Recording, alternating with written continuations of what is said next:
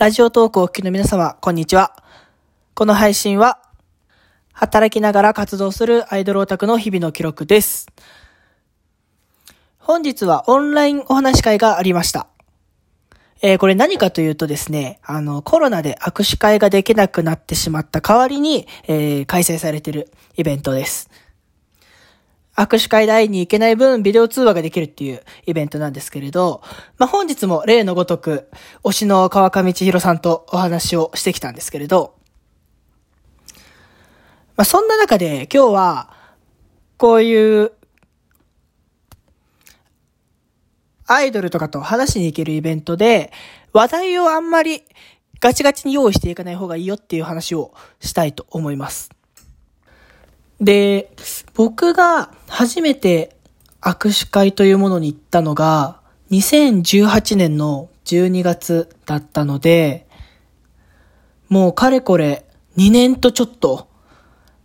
握手会に行っていることになるんですけれど、まあ、ヒントとしては月1回くらいですかね。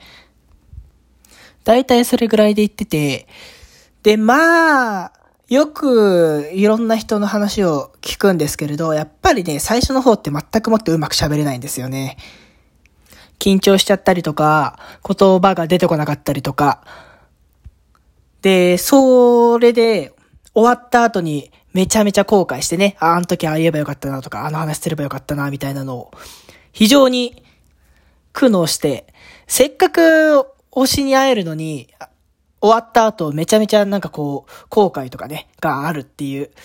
ちょっとオタクっていうのは悲しい種族なんですけれど、まあ2年間、握手会とかこういうお話会とかをやってて、一つ思うのは、あんまり自分が伝えたいことを伝えることに、こう必死になっちゃいけないっていうことですね。まあ非常に難しいんですけれど。例えば、まあその日3回くらい会いに行くとしたら、3つ伝えたいことをこう用意して、絶対それの話をしようとすると、逆にね、ちょっとあの、ぎこちなくなっちゃったりとかするんですよね。まあ、相手も人間なので、あの、会話をしに行っているわけですから、その自分が伝えたいことを伝えるっていうことにね、こう必死になっちゃうと、なんかこうハプニングに対応できなかったりとか、あとは向こうから言われたことに対してうまくね、返せなかったりとかして。で、せっかくなんか言ってくれたのに、こう、ポロッと、急なことに対応できずにポロッと返して、で、なんか自分が話そうと思ってた話しちゃうみたいなね。非常に、もっと楽しい方向に話が広がりそうだったのにもったいないなっていう経験を僕も何回もしまして。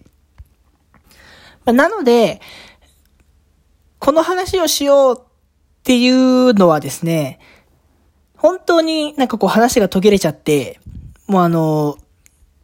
会話が続かなくなっちゃうっていう時の、なんか一個手札として持っとくくらいの気持ちで、基本的には、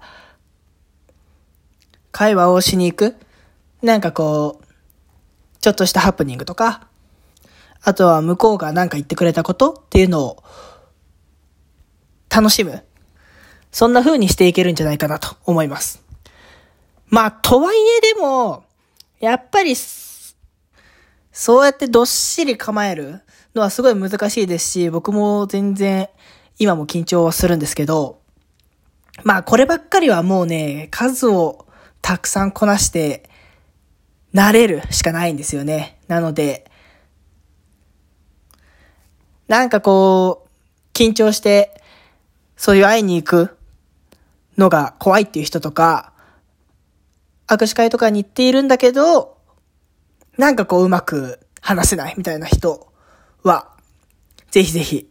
頑張って、もう試行錯誤を繰り返すしかないと思うので、頑張っていただければなと思います。まあ、そんな人の、ちょっと何か参考になればなと思います。はい。